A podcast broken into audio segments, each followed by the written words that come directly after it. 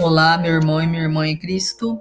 Eu sou a missionária Kátia Tribioli e vou fazer com você a meditação do dia com base no livro Palavra Vida.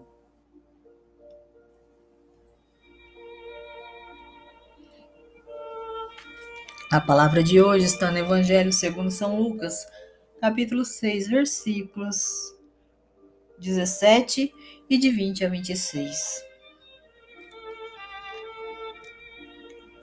Este evangelho é o evangelho que fala das bem-aventuranças. Em Lucas, nós podemos ver Jesus falando aos seus discípulos. Bem-aventurados vós que sois pobres, porque vós é o reino de Deus. Bem-aventurados vós que agora tendes fome, porque sereis fartos. Bem-aventurados vós que agora chorais, porque vos alegrareis. Bem-aventurados sereis quando os homens vos odiarem, vos expulsarem, vos ultrajarem, e quando repelirem o vosso nome como infame por causa do Filho do Homem. Alegrai-vos e exultai naquele dia, porque grande é o vosso galardão no céu. Neste Evangelho, nós aprendemos as qualidades daqueles que servem a Deus aqui é chamados de bem-aventurados todos aqueles que fazem a vontade do Pai. Bem-aventurados os pobres. Por que os pobres são bem-aventurados? Há alguma diferenciação entre eles e os ricos? A questão aqui é que não é por ser pobre ou rico na questão financeira que isso muda a sua situação perante Deus. A questão é que a grande maioria das pessoas, quando se enriquecem, elas não reconhecem que o que têm e o que são vem de Deus. Por isso que aqui é exaltado os pobres, porque em sua pequenez, em suas dificuldades, eles sabem reconhecer que as bênçãos que eles recebem vêm de Deus. Eles têm humildade. Eles têm o coração contrito diante de Deus. E é por isso que eles são chamados de bem-aventurados. Bem-aventurados vós que agora tendes fome, porque sereis fartos. O que é esse tendes fome?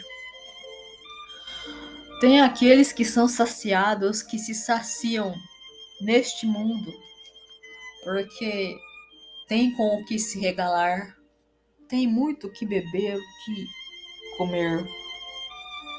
Mas, a exemplo dos ricos, a grande maioria dessas pessoas bastam-se a si mesmos, batem as suas mãos no peito dizendo: Eu consegui, eu trabalhei, eu conquistei não sabe reconhecer que se tem o pão na mesa é graças ao Senhor. E esses que aqui são chamados, que têm fome, são aqueles à margem da população, aqueles os quais são chamados por muitos de nós de pedintes. E eles, por saberem que não é todos os dias que eles têm o que comer, e o que saciar o seu corpo físico, eles sabem. Eles têm plena certeza que eles dependem de Deus. Bem-aventurados vós que agora chorais, porque vos alegrareis. Esses que choram, estes também são diferenciados diante de Deus. Aqui não é o chorar por qualquer coisa. Não é o chorar, ah, eu quero chorar, eu tô chorando, eu tô triste porque eu quero um carro. Eu tô triste porque eu fiz uma entrevista e eu não passei. Eu tô triste porque meu pai ficou de me dar uma casa de presente de casamento, eu não ganhei. Não é esse chorar, não. Esses que agora choram, que Jesus diz, são os que choram porque se derramam diante do Senhor. porque reconhecem a sua fraqueza, porque reconhecem a sua falha, o quanto são miseráveis e pecadores. É isso que está sendo exaltado aqui. A pessoa que sabe que é dependente de Deus.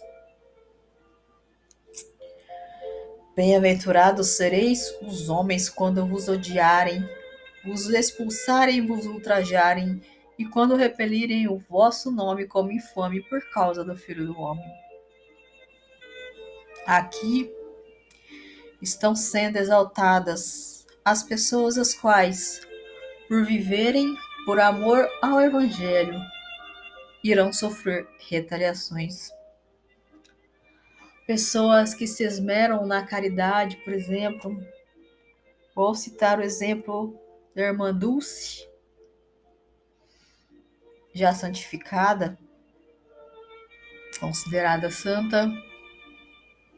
Ela, no início do seu ministério, em ajudar as pessoas, ela foi tirada do sistema religioso tanto que, no pouco que eu já vi e aprendi, ela foi para o mundo ajudar e abrigar as pessoas, os doentes, os necessitados. Então, é este exemplo de pessoa que Jesus está citando aqui. Aquela pessoa que, por amor ao Evangelho e ao seu próximo, por fazer coisas que são agradáveis a Deus, serão odiadas expulsadas, ultrajadas. E quando muitos ainda quiserem chamar a atenção da pessoa, dizendo: Mas você não é filho de Deus? Você não é servo de Deus? Você não pode fazer isso. Você não pode fazer aquilo. Quantas vezes nós somos apontados assim? É, você é missionário, você é padre, você é isso, você é aquilo. Você não poderia agir assim. Temos que lembrar, primeiramente, de que, ainda que sejamos servos de Deus, nós somos falhos sim.